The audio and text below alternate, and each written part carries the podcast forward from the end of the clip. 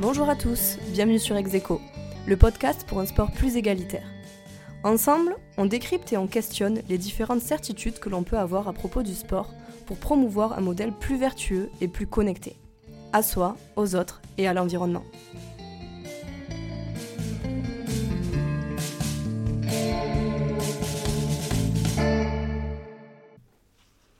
Pour clôturer cette première saison, et pour ce tout dernier épisode, je voulais prendre le temps de revenir sur les phrases chocs et les moments qui m'ont marqué au fil de mes échanges avec ces cinq femmes. Alors je vous avoue que j'ai pas tout préparé, je me suis fait quelques notes, mais je pense que cet, épisode risque de partir un petit peu dans tous les sens. Avant de commencer, je voulais vraiment reprendre le temps de remercier les cinq personnes qui sont venues témoigner sur Execo. J'ai d'abord reçu Pauline Ado, qui était qualifiée pour la première session de surf aux Jeux Olympiques. Et ce que j'ai vraiment aimé dans cet épisode, c'était de voir la façon dont Pauline communique parfaitement sa passion pour les émotions et les histoires du sport. Je trouve qu'elle montre à merveille la façon dont le sport peut être un puissant vecteur social. J'ai ensuite eu l'occasion de discuter avec Anaïs, qui est danseuse et chorégraphe hip-hop. J'avais volontairement choisi d'étaler le panel des activités et les façons de pratiquer le sport puisque je trouve que c'est là-dedans que se situe l'intérêt de ce podcast. Anaïs a montré la façon dont le hip-hop parvient à concilier à la fois les origines, les morphologies, les différents sexes. Et c'est vrai que culturellement et historiquement, c'est une activité qui est parvenue à dépasser certaines oppositions sociales et qui est très éloignée des représentations que le grand public peut parfois en avoir. Ensuite, j'ai reçu Safia Ayad. C'était encore un contexte complètement différent. Cet épisode m'a beaucoup marqué puisque Safia a vraiment questionné la façon dont l'image des corps se véhicule dans la société et notamment sur les réseaux sociaux. Elle est parvenue à montrer la pression que certaines, voire certains, se mettent pour pratiquer pour atteindre des idéaux corporels qui sont en réalité très souvent retouchés sur les photos et qui sont très souvent inaccessibles. Je trouve que Safia a montré qu'il existe différentes façons de consommer et de pratiquer le sport, puisqu'à la base c'était quelqu'un qui n'était pas particulièrement sportif et qui s'y est mis simplement parce que ça lui faisait du bien. Je trouve qu'elle permet de relativiser cette notion de performance et de s'ouvrir vers un sport qui est plus connecté à soi et à son corps. L'épisode 4 s'est enregistré avec Manon Audinet, qui était qualifiée pour la première série mixte en voile aux Jeux Olympiques. D'ailleurs, j'en profite pour faire une parenthèse. Je trouve que c'est super intéressant de constater les nouvelles entrées sportives, les nouveaux sports qui apparaissent aux Jeux Olympiques. On voit qu'il y a de plus en plus de sports de nature, de sports de glisse.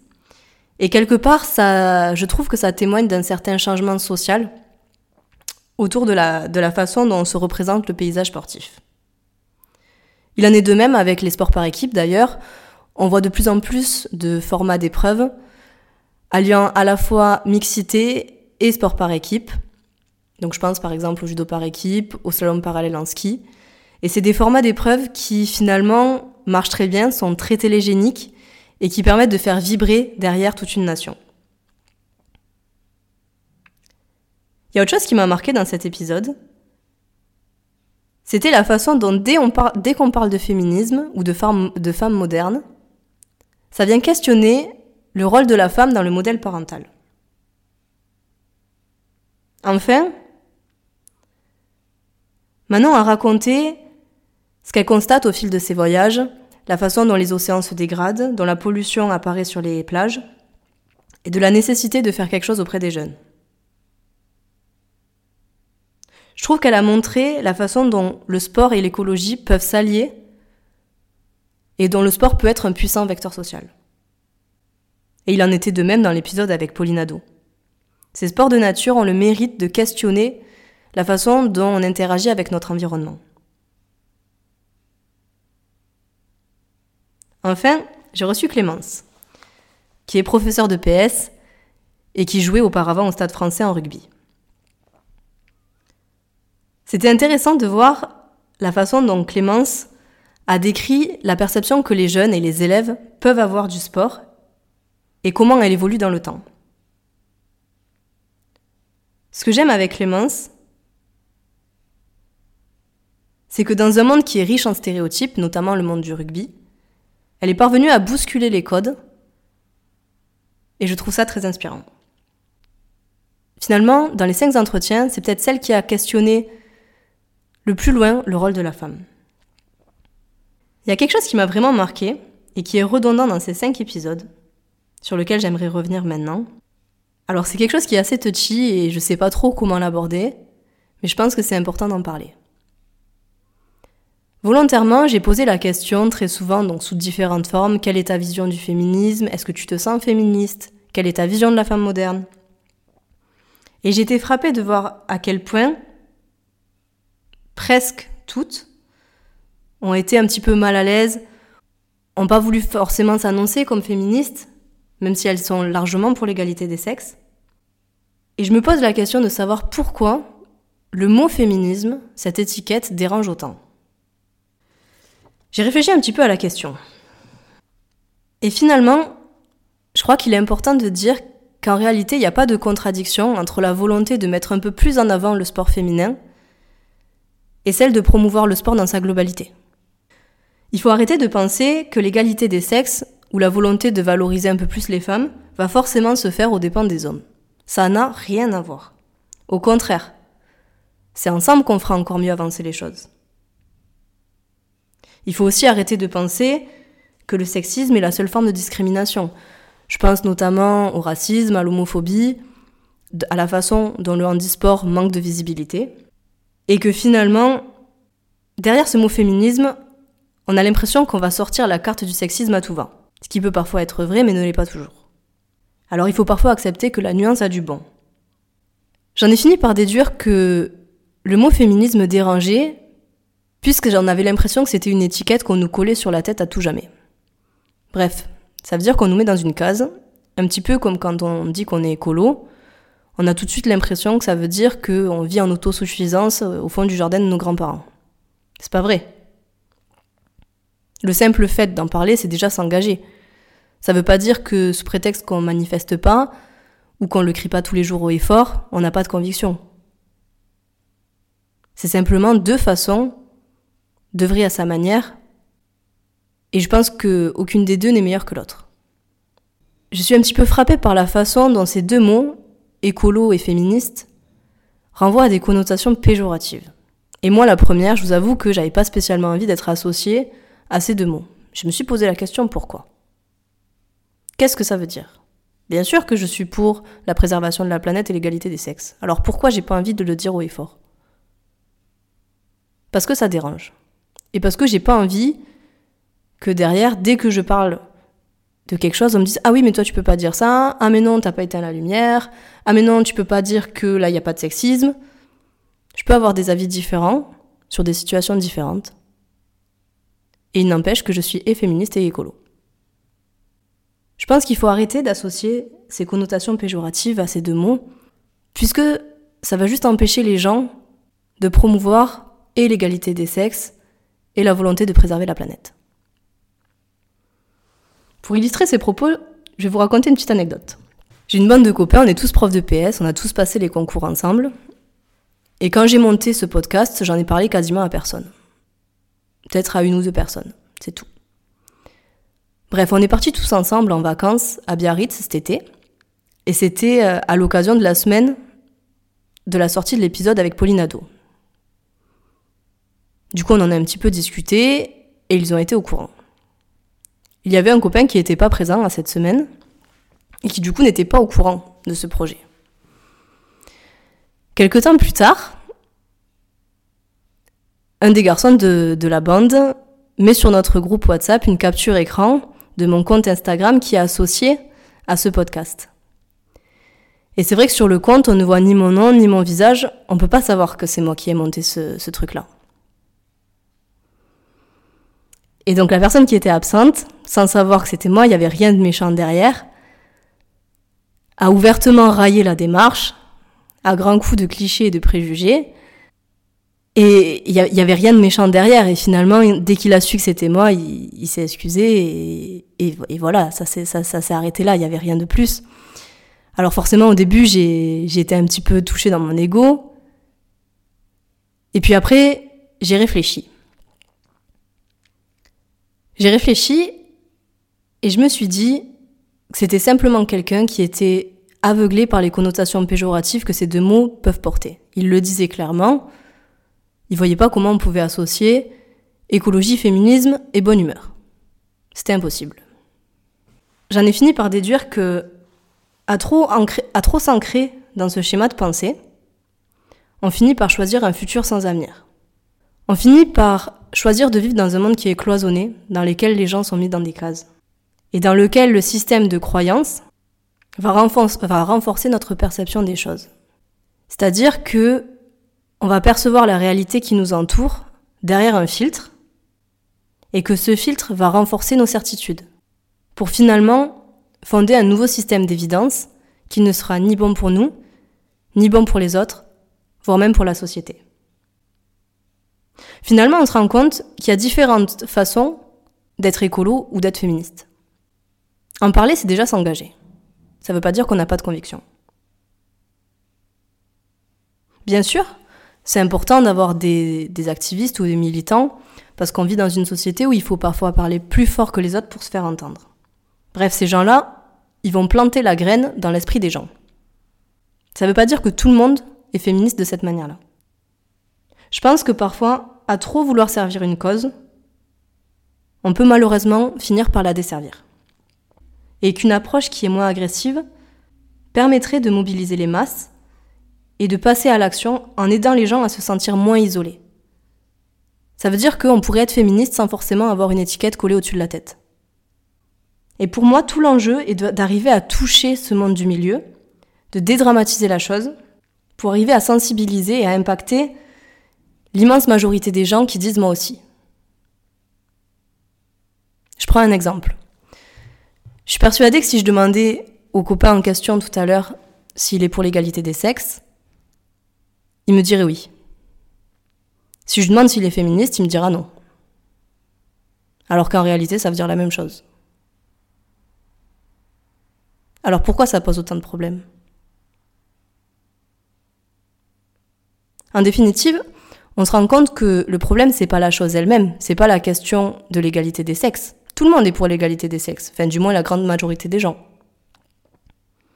Le problème, c'est la perception qu'on a de la chose, c'est la représentation sociale qui est associée. Et c'est ici qu'on se rend compte à quel point la façon dont se structurent les mentalités, la façon dont se construit la mémoire collective et l'imaginaire est importante. Parce que tout est guidé par la façon dont les gens vont nous percevoir, l'image qu'on va renvoyer aux autres et la case dans laquelle on se situe finalement. Voilà pourquoi c'était aussi important pour moi de dire que être féministe, ça veut pas dire qu'on a une étiquette collée au-dessus de la tête. Qu'on peut être écolo à son échelle. Et que c'est ok. Bien sûr que ça fait peur de dire qu'on est féministe. Ça fait peur à soi, ça fait peur aux autres, simplement parce qu'on n'a pas envie d'être enfermé dans un rôle. Voilà pour ce qui était de la question du féminisme. Finalement, pour, euh, pour clôturer un petit peu cet épisode, je voulais revenir sur la façon dont historiquement le sport féminin s'est construit.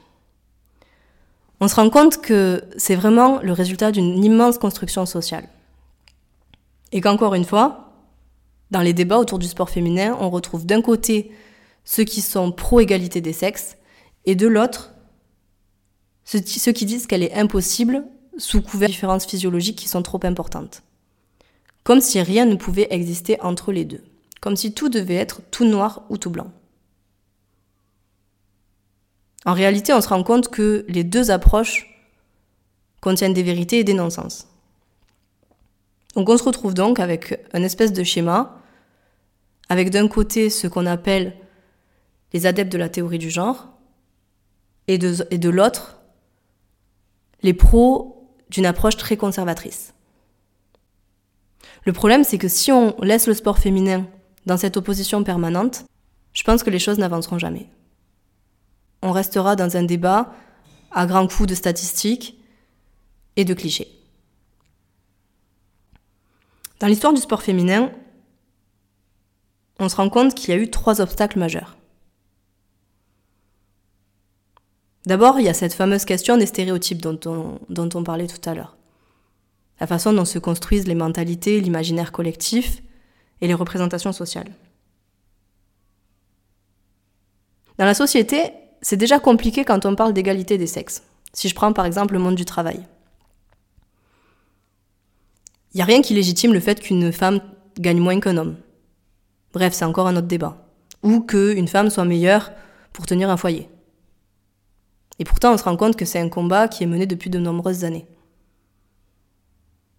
Le problème dans le sport, c'est qu'il conforte un modèle qui trouve justement une justification dans des preuves physiologiques.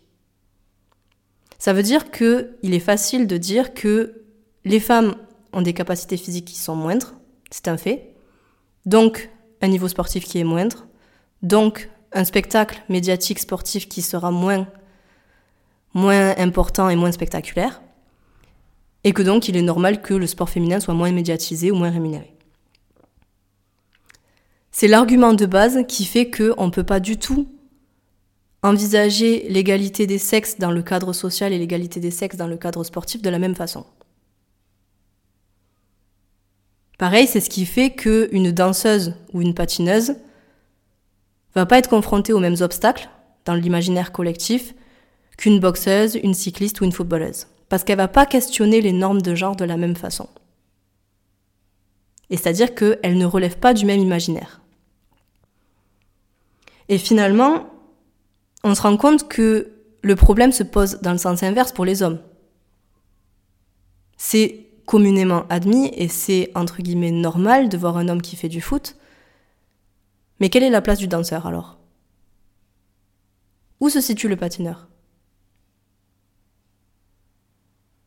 Et donc c'est là qu'on se rend compte aussi que les hommes peuvent être victimes des stéréotypes de genre. Ça ne concerne pas que les femmes.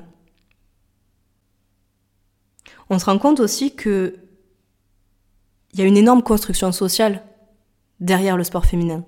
Avant 12 ans, il y a peu ou pas de différences physiologiques entre les filles et les garçons. Cet argument, du coup, il ne peut pas être avancé, comme c'est le cas pour les adultes.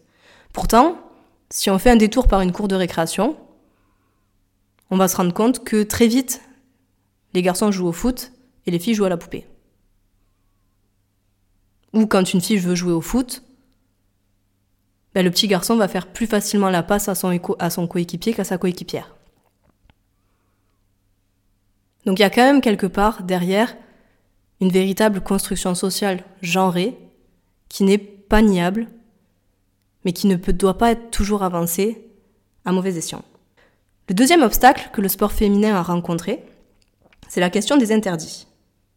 Effectivement, la femme sportive a rencontré une multitude d'interdits depuis le début du 19e siècle. D'abord, c'était pour préserver les corps, puisque le rôle de la femme était associé au rôle de mère. C'était donc incompatible avec euh, le sport féminin, basta. Deuxième interdit, ça renvoie plutôt à la notion de compétition. En réalité, un peu plus tard, c'était pas tellement la pratique physique des femmes qui posait problème, c'était la pratique compétitive puisque la compétition soulève des valeurs telles que l'affrontement, la rivalité ou l'épuisement, qui sont traditionnellement associées au genre masculin. Je donne un exemple. Dans les jeux antiques, les femmes mariées n'avaient pas le droit d'assister aux épreuves, puisque le sport était associé en fait à un combat de mâle qui est là pour attirer la femelle. Donc, la femme mariée n'avait plus sa place. Un autre exemple, en 1928, aux Jeux d'Amsterdam, à l'occasion de la finale du 800 mètres féminin, on entend dans les commentaires que c'était un spectacle lamentable, catastrophique, et que c'est inhumain de voir un tel épuisement chez des femmes. Alors que c'est une finale du 800 mètres, forcément qu'elles vont finir épuisées. Des hommes finiraient autant épuisés. Et même de nos jours, ça se vérifie, puisque, si je reprends rapidement des chiffres, en 2015, 17% des femmes licenciées pratiquaient en compétition contre 52% des garçons. Donc on se rend compte que les hommes et les femmes ont deux façons de consommer le sport qui sont différentes. Les femmes vont plutôt être sur un pôle entretien de soi et loisirs, voire pluri, pluriactivité, omnisport, alors que les garçons vont plutôt être sur une activité qui est axée vers la notion de performance et de compétition.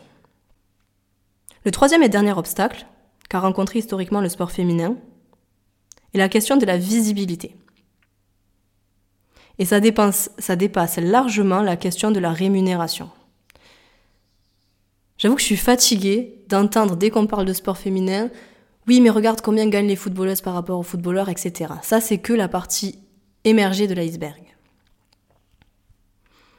En réalité, le manque de visibilité, ça engendre un cercle vicieux puisque ça va limiter les possibilités d'identification chez les jeunes filles et chez les femmes. On le sait, ça a été démontré par de nombreuses recherches. Quand un champion gagne dans des compétitions internationales, je pense par exemple à un Martin Fourcade, à une Laure à un David Douillet, derrière, le nombre de licences chez les enfants, chez les adolescents et chez les adultes va augmenter.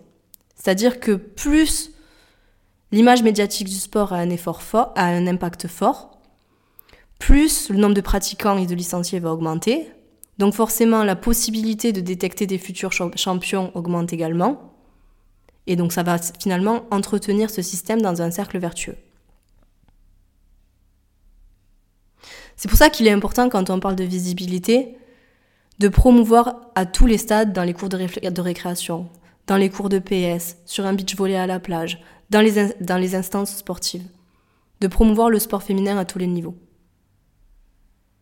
Et que ça dépasse largement le cadre médiatique et le cadre du sport de haut niveau.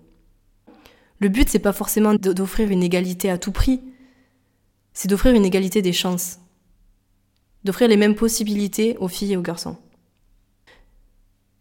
On se rend compte que le sport, celui qui mesure la valeur humaine en millimètres et en centièmes de seconde, il peut se limiter ni aux chiffres, ni au discours médiatique. Et que ce sport-là, il est entre nos mains. Voilà. C'était les quelques points sur lesquels je voulais revenir à l'issue de cette saison. Alors je ne sais pas du tout quand la prochaine saison verra le jour, j'espère bientôt. Si vous m'avez écouté jusque-là, je vous, remercie vivement d'avoir passé un petit peu de temps avec nous. J'espère que ces échanges vous auront inspiré et vous auront permis de voir les choses un petit peu différemment. Voilà. Pour conclure, je souhaite donc une belle fin d'été et je vous dis à très bientôt.